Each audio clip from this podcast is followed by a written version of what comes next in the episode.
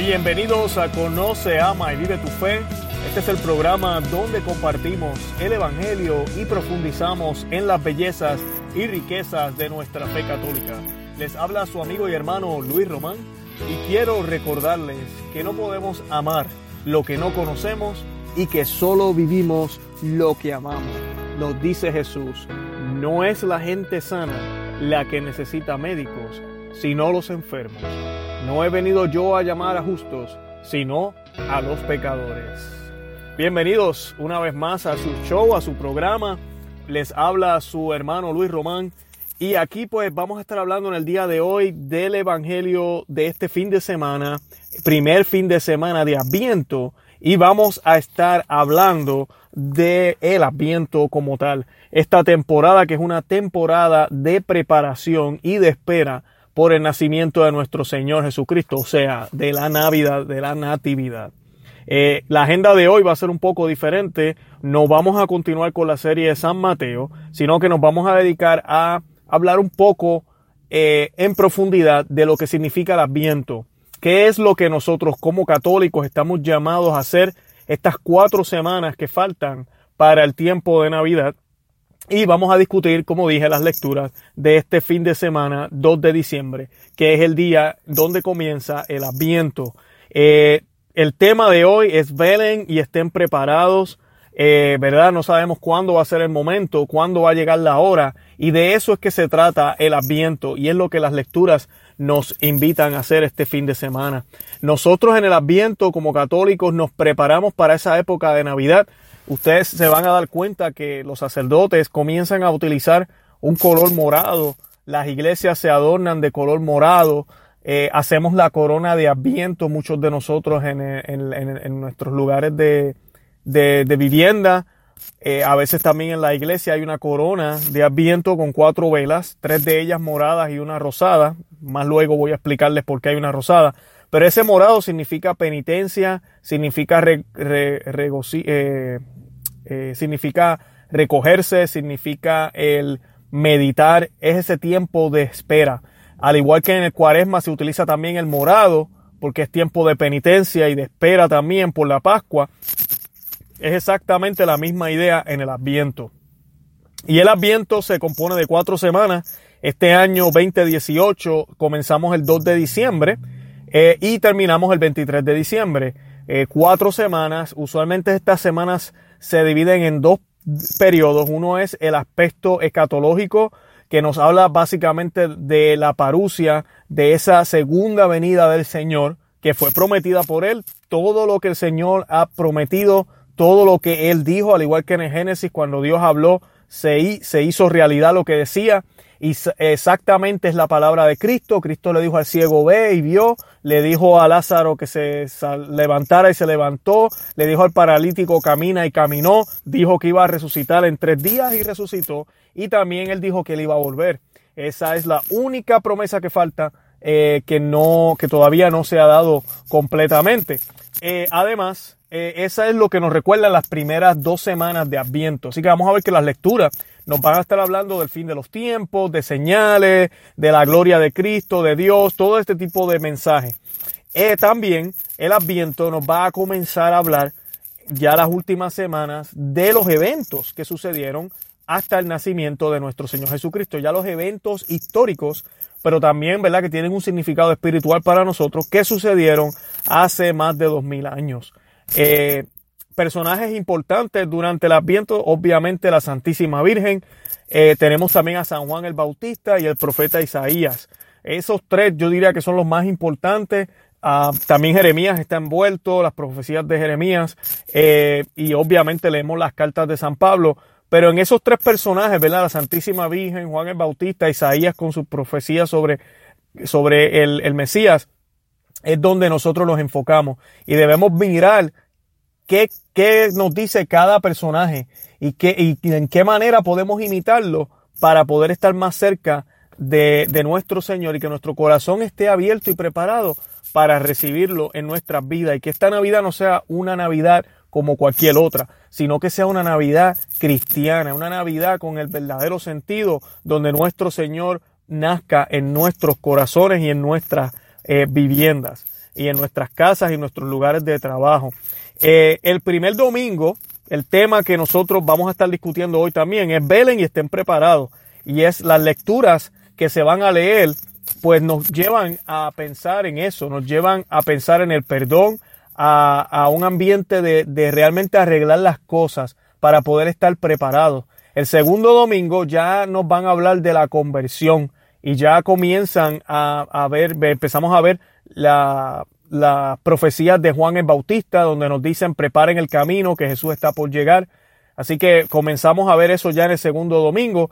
El tercer domingo es el, el domingo de Gaudete. Ahí es donde entra el color rosado que estaba mencionando hace unos minutos. En la coronilla de Adviento. Eh, ustedes saben que tenemos cuatro velas y posiblemente muchos de ustedes ya la han rezado, nunca lo han hecho. Es bien sencillo. Es una corona, de la, puede ser una corona decorada con el típico eh, decoración de Navidad. Eh, y en esa corona de flores o de, de, de, de arbusto, de planta, eh, o de, de mentira de las que venden en, en, las librerías, usted va a colocar cuatro velas, tres moradas y una rosada. Cada una de ellas debe ser encendida cada domingo. el primer domingo de Adviento usted enciende una. Y hay unas oraciones que los exhorto a que simplemente vayan a la internet o googleen o vaya a su librería católica más cercana y busque estas oraciones donde se hace una bendición, se hace una lectura y usted puede pues rezar el rosario como lo quiera hacer en familia y prende la vela. La vela no hay que dejarla prendida todo el día, pero sí hay que prenderla mientras hacemos la oración. Segundo domingo, entonces prendemos la segunda, encendemos la segunda vela y la primera, o sea, serían dos velas encendidas. Y el tercero, entonces llegamos al color rosado. En el, el tercer domingo también vamos a darnos cuenta que en la iglesia todo va a estar decorado de rosado. Eh, ¿Por qué? Porque es el, el domingo de gaudete, de regocijarse, de ponernos contentos. ¿Por qué? Porque estamos a ley de un solo domingo para, para que llegue la Navidad y termine la, la época de penitencia o de espera, que es el, ambiente, el adviento. Lo mismo sucede en la cuaresma, si se acuerdan. Tenemos también el domingo del Aitare, que en el caso de cuaresma, como son cinco domingos, es el cuarto domingo. Y el Aitare, como se dice, viene de la oración que se lee en la entrada en el latín. Y la primera palabra es Laitare, ¿ok? Que significa también alégrense, es alegría. Y aunque, ¿verdad? Lo mismo, es una época de, de penitencia y de oración, tenemos alegría porque estamos a punto de llegar. Yo siempre comparo esto en Adviento y en Cuaresma. Es como cuando estamos llegando a la meta. Y usted no ha llegado todavía, ¿verdad? No, se va a poner a celebrar porque no ha llegado. Pero hay una expectación, hay una alegría porque está ahí a la vuelta de la esquina. Lo mismo sucede con el con, con Cuaresma y Adviento en este, estos dos domingos, el de Lactare eh, y el de y el de Gauda, el de disculpen, el de Gaudete. Y en ese tercer domingo es el testimonio de María, ¿verdad? Y se dice, eh, se lee la lectura de la, de la visitación a la, a la prima Santa Isabel y, es muy bonito porque vemos cómo nos relata. Que la, la prima, ¿verdad? La prima Isabel, eh, Santa Isabel, le dice a la Virgen, ¿quién soy yo para que la madre de mi Señor venga a verme? Y eso es lo que debemos nosotros también orar. ¿Quiénes somos nosotros para que la madre del Señor venga a vernos? y nos entregue y nos dé a su Hijo para que sea nuestro Salvador. Porque ese fue el papel de la Virgen. Dios se valió de la Santísima Virgen. No es que Dios necesitaba de la Santísima Virgen, pero Dios que es un Dios de orden, obviamente tenía que nacer de una mujer. Y nos hizo esa madre perfecta, inmaculada, libre de pecado, virgen, para que entonces pudiera llegar el Salvador. Y ella dijo que sí a esa misión, una misión muy difícil, muy fuerte, única y que nadie más ha tenido en la vida ni tendrá nadie. Y ella se hizo madre de Dios, hizo madre del Señor. Y esta frase, ¿quién soy yo para que la madre de mi Señor venga a verme? Es, uh, es una de las frases que se coloca en la Biblia la palabra Señor en mayúscula. Busquen sus Biblias y van a ver que es en mayúscula. Así que no es la madre del Señor Pérez o el Señor Hernández de la esquina, es el Señor Dios. Eso es el, tercer domingo y como les dije, vamos a empezar a ver el color eh, rosado. El cuarto domingo pues como tal ya es el 23 de diciembre, a ley de nada de la Navidad, volvemos otra vez al color morado y pues ya ahí es la, leemos ya como tal la anunciación del nacimiento de nuestro Señor Jesucristo. Eh, en el caso de este año, vamos a ver eh, en las lecturas el anuncio del nacimiento de Jesús hecho a José y a María. Y este, y vamos a ver cómo, pues, ¿verdad? Jesucristo, eh, Llega, se hace el camino para que pueda llegar y ser la luz del mundo. Y vemos cómo podemos aprender de María a aceptar a Cristo, que es la luz del mundo. Y, eso es bien importante porque mucha gente cuando ve la anunciación piensan, um, oh, ok, María aceptó su misión. No solo la misión, María aceptó que el niño que iba a nacer de su vientre es la luz del mundo. Por eso es que eh, los padres de la iglesia la llamaban a ella, o la sí, eh, y nosotros la llamamos igual, la, la primera, la primera cristiana, eh, porque fue la primera que creyó en Cristo, fue la primera que creyó en ese mensaje que, que el ángel le dio, que era un mensaje directamente de, de parte de Dios. Y ese, y ese mensaje era un mensaje de amor, un mensaje de salvación, pero un mensaje de prepararnos, de mira, tú vas a ser la madre del Señor. Y dice la, la, la, la Biblia que el Espíritu Santo cubrió con su sombra a María, ¿verdad? Y María entonces fue que dio a luz siendo virgen sin haber estado con un hombre. Así que sabemos que la persona de Jesús, la persona de Cristo, la segunda persona de la Santísima Trinidad, tiene una madre humana, pero no tiene un padre humano. Así que toda la sangre y carne y hueso de todo, de, su cuerpo, de Cristo, era completamente de María. Así que María tenía que ser pura, tenía que ser santa. Y nuestro Señor, por los méritos del sacrificio de Jesucristo en la cruz, nuestro Dios le dio unos privilegios a la Santísima Virgen. Esos privilegios usted y yo también los, los vamos a obtener, pero los vamos a obtener después de esta vida. María los empezó a disfrutar ya estando aquí en la tierra por la misión única que le tocaba. Por ende, si su misión es única y privilegiada, los privilegios que ella va a tener van a ser únicos y privilegiados. Eh, el adviento debemos tener en cuenta también que no es tiempo de fiesta. Y en un mundo eh, comercializado como el que vivimos ahora, es bien difícil para el católico mantener eh, ese, ese ambiente. Yo les recomiendo, eh, yo sé que es difícil, pero empezamos, normalmente aquí en los Estados Unidos que celebramos el Día de Acción de Gracia la última semana de noviembre, las personas empiezan a decorar ya esa misma semana, desde noviembre. Eh, y tienen luces, árboles de Navidad, los cristianos ya ponen la, natividad, el nacimiento, y no debería ser así. Estamos brincando entonces en el adviento el no debería haber un ambiente de fiesta en nuestras casas, pero lo que sí podemos hacer, porque sabemos que humanamente decimos, pero yo voy a poner todas esas luces para tres días nada más, cuatro días, dos semanas, eh, es dejar algo que sea impactante y haga una diferencia en toda esa decoración para la Navidad. Por ejemplo, hay una tradición muy bonita entre hispanos y de diferentes nacionalidades, aquí en los Estados Unidos yo lo he visto mucho, donde se hace el pesebre y lo que hacen la gente es que con los niños van decorando el pesebre. Semana tras semana van añadiendo algo. Pero el último personaje, que es el más importante, no se pone hasta la Nochebuena, que es el, la figurita del, del, niño Jesús. Eso hace que haya algo diferente cuando venga la Navidad. Eh, lo otro que alguna gente hace es que colocan el árbol de Navidad y todo, pero no prenden las luces hasta la Nochebuena. Eh, hay personas que pues prenden las luces y todo, pero, pero no lo decoran completamente, dejan cositas para, para luego, para Navidad. Y yo creo que eso debemos mantenerlo. Por favor, practiquemos la oración, practiquemos el ayuno, practiquemos la abstinencia si es posible. La iglesia no nos pide nada de esto, pero déjenme decirles algo. El adviento que nuestros antepasados celebraron, el adviento que la mayoría de los santos que nosotros seguimos celebraron no se, no se asimila a lo que nosotros celebramos ahora mismo. El adviento que celebraban los cristianos antes era un, un, un adviento donde se comenzaba a hacer ayuno desde el 15 de noviembre hasta el 25. Estamos hasta, o hasta la Nochebuena. Y esos son 40 días, ¿ok? Al igual que la cuaresma que se celebra 40 días, se ha practicado hacer por 40 días ayuno, abstinencia en la Navidad como preparación. Todavía los, nuestros hermanos católicos ortodoxos siguen practicando este ayuno de Adviento, así que le llaman, eh, pero nosotros los cristianos de acá de, de, Occidente lo hacíamos. A diferencia de los tiempos, ahorita pues la gente ya se empieza a hartar y a comer muchísimo y a hacer festines antes de Navidad y debemos tratar de evitar eso. Sabemos que es difícil, pero debemos tratar de evitarlo. Y si no podemos hacer ayuno como lo hacían ellos en, el pasado, como lo hacen los ortodoxos, que, que de verdad se abstienen de todo durante esos días, ofrezcamos algo eh, todo católico está llamado a hacer ayuno los viernes, todos los viernes del año, por si usted no lo sabía.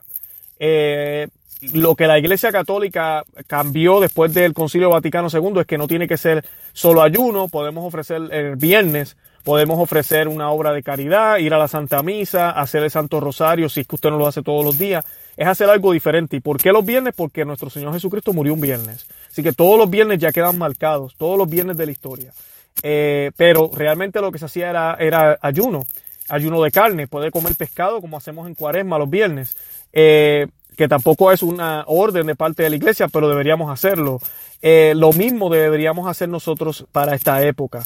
Eh, a mí lo que me gusta de estas prácticas, además de ponernos en sintonía, es que nos hacen ver esa, esas ganas que tenemos de que la Navidad llegue. Cuando usted se abstiene, cuando usted deja de hacer cosas y usted sabe que eso usted lo va a obtener luego de un periodo de tiempo, cuando se está acercando ese periodo, porque usted no tiene lo que, ¿verdad? Lo que, lo que quisiera, pero sabe que lo va a obtener, empieza esa alegría a crecer en nuestros corazones. Nuestro cuerpo, mente y alma se prepara mejor porque estamos físicamente haciendo acciones para poder prepararnos para ese evento importante.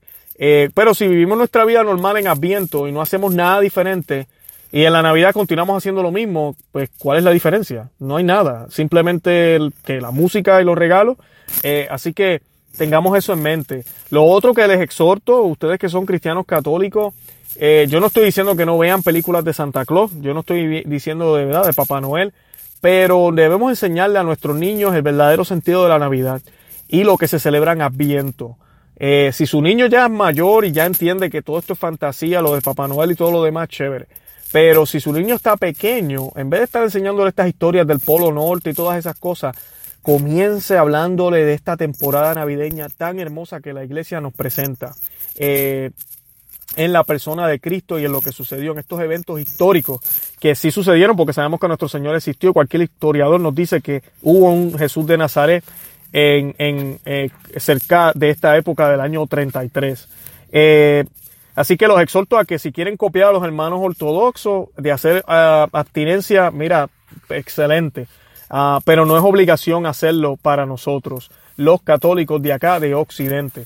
Eh, además de eso, eh, debemos tener siempre en cuenta de que el Adviento es una época, como dije, de espera, es una época de preparación. Amigos, amigas, la confesión. Usualmente la confesión se hace muchísimo en la época de Cuaresma.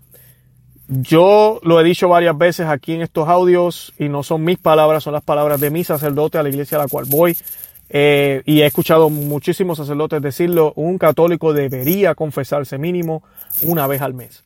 La iglesia nos exige o nos dice que como mínimo una vez al año, y estamos todos de acuerdo, pero una vez al año es como comer una sola comida al día y usted no se va a morir pero usted no va a sentirse completamente bien con una sola comida al día. Usted no va a vivir al máximo.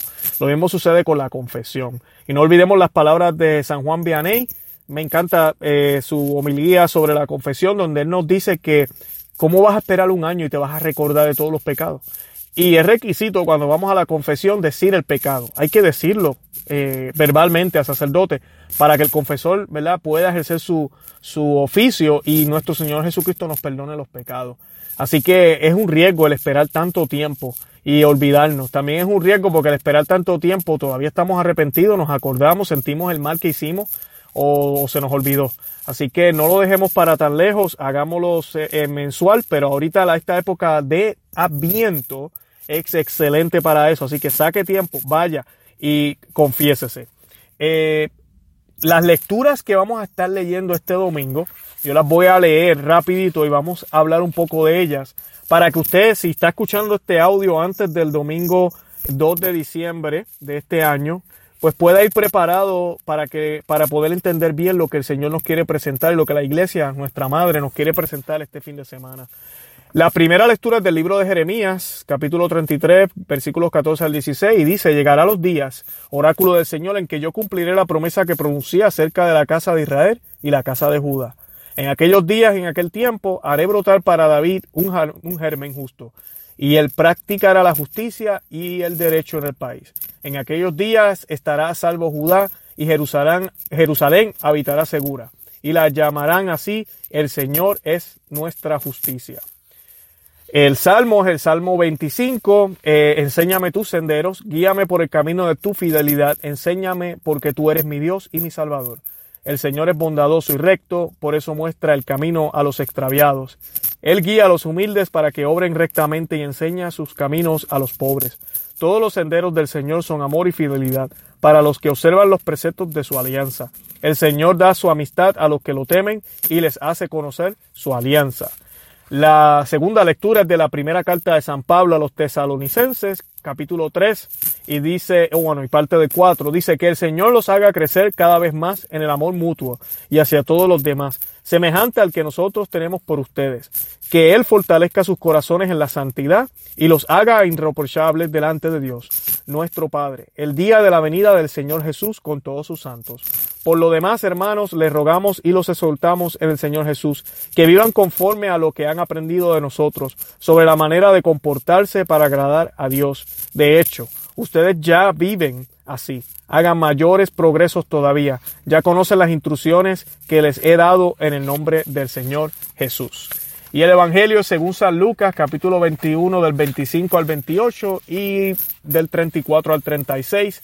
Y dice, habrá señales en el sol, en la luna y en las estrellas y en la tierra. Los pueblos serán presa de la angustia ante el rugido del mar y la violencia de las olas. Los hombres desfallecerán de miedo por lo que sobrevendrá al mundo, porque los astros se conmoverán. Entonces se verá el Hijo del Hombre venir sobre una nube, lleno de poder y de gloria. Cuando comience a suceder esto, tengan ánimo y levanten la cabeza, porque está por llegarles la liberación. Tengan cuidado de no dejarse aturdir por los excesos, la embriaguez y las preocupaciones de la vida, para que ese día no caiga de improviso sobre ustedes, como una trampa, porque sobrevendrá a todos los hombres en toda la tierra. Estén prevenidos y oren incesantemente para quedar a salvo de todo lo que ha de ocurrir. Así podrán comparecer seguros ante el Hijo del Hombre. Bueno, palabra de Dios, gloria a ti, Señor Jesús. Eh, y aquí tenemos pues las tres lecturas y pues hay mucha relación entre ellas. Como pueden ver, les mencionaba al principio que comenzamos el Adviento, ¿verdad? Con esta imagen escatológica, ¿verdad? Del fin del mundo, de la venida del Señor. Y no olvidemos, esto no ha sucedido todavía. Pero recuerden que también debemos pensar en esa promesa que se hizo en el Viejo Testamento que ya se cumplió. Nunca olvidemos que nosotros los cristianos miramos hacia atrás para ver ya la venida del Mesías que ya sucedió. En cambio, los del Viejo Testamento, el Antiguo Testamento, viraban hacia el futuro esperando esa venida. Pero debemos imitar ese lenguaje que ellos tienen, porque ellos, aunque estaban esperando una venida humana de la segunda persona del Señor por primera vez, nosotros debemos prepararnos de la misma manera para entonces eh, esperar esta segunda venida de parte de Dios o de parte de Cristo. La liturgia de la palabra eh, nos da ese sentido de reorientación.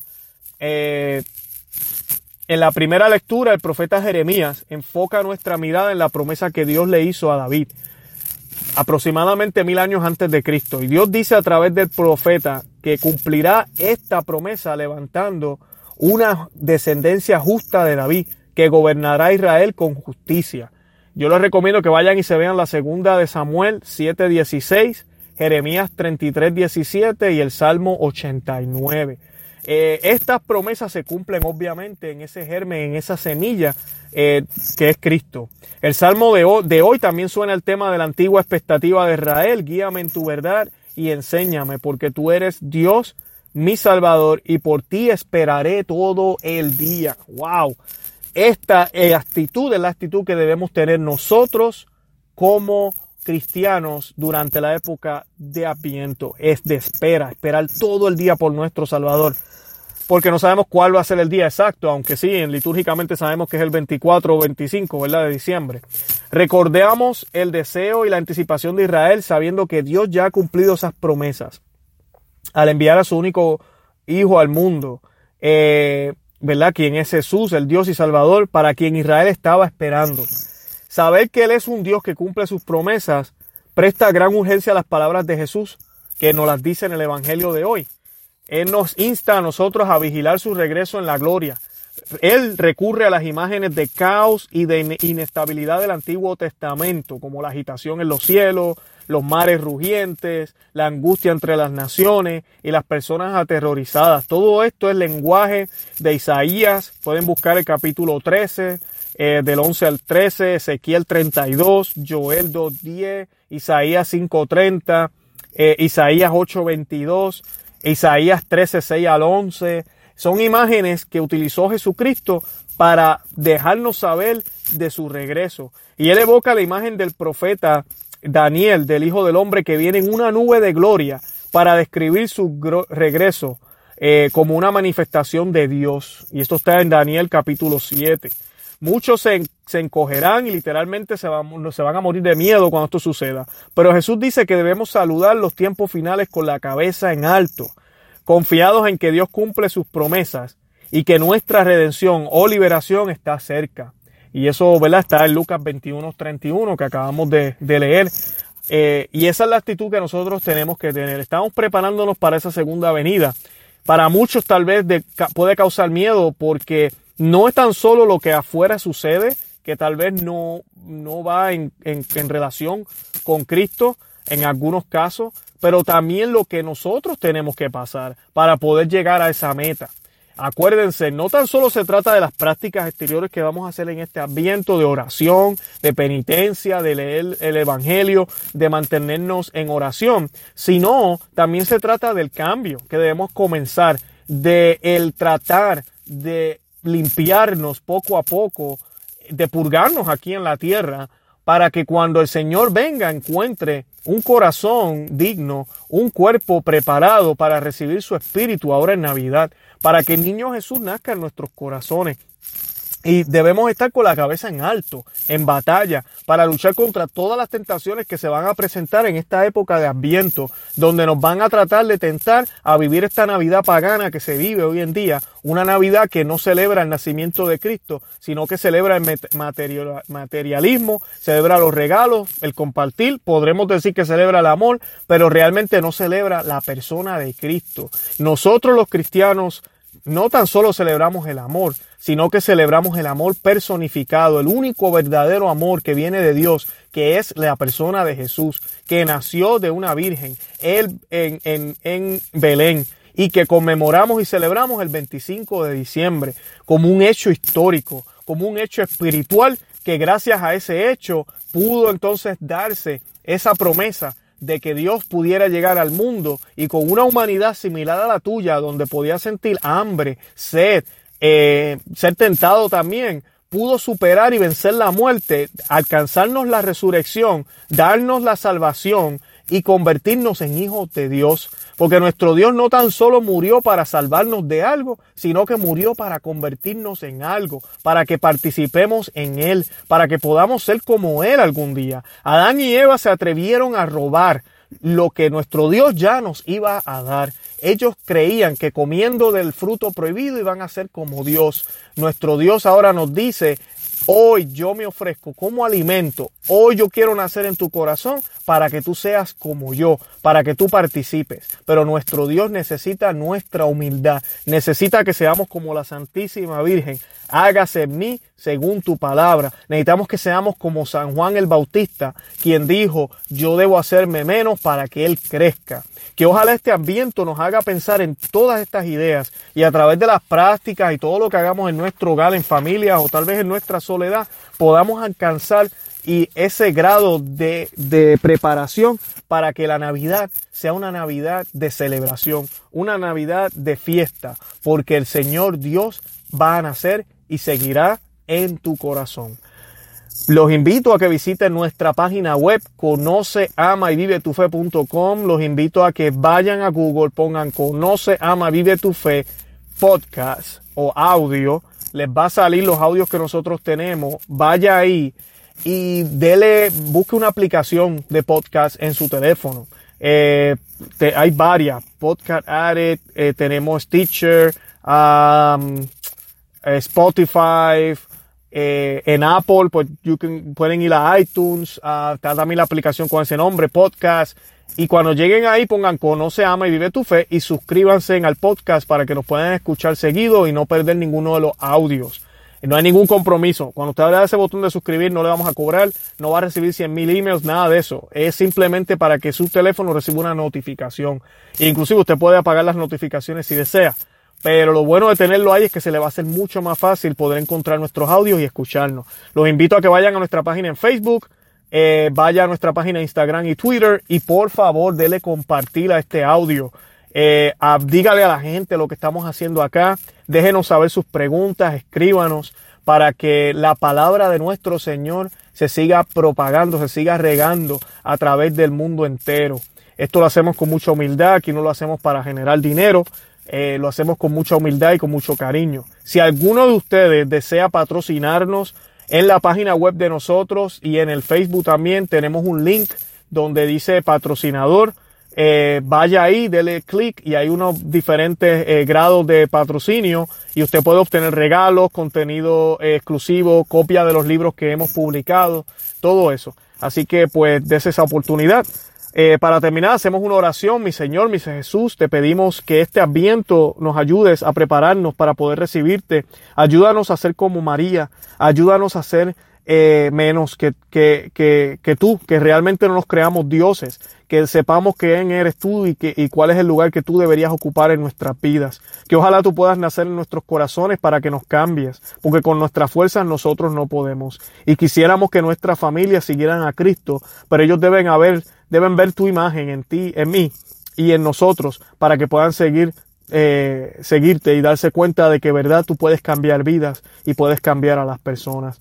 También te pedimos que dejes que la Santísima Virgen siga intercediendo por nosotros. Te pedimos disculpas por nuestras, nuestros pecados. Y también te queremos pedir de humilde manera por todas las familias de todos los que nos escuchan. Gracias por la tecnología que nos das, que nos podemos comunicar y que podemos andar juntos como hermanos que somos a través de la tecnología. Mi Jesús, todo esto lo pedimos en tu nombre, tú que eres el Rey que vive y reina por los siglos de los siglos. Amén.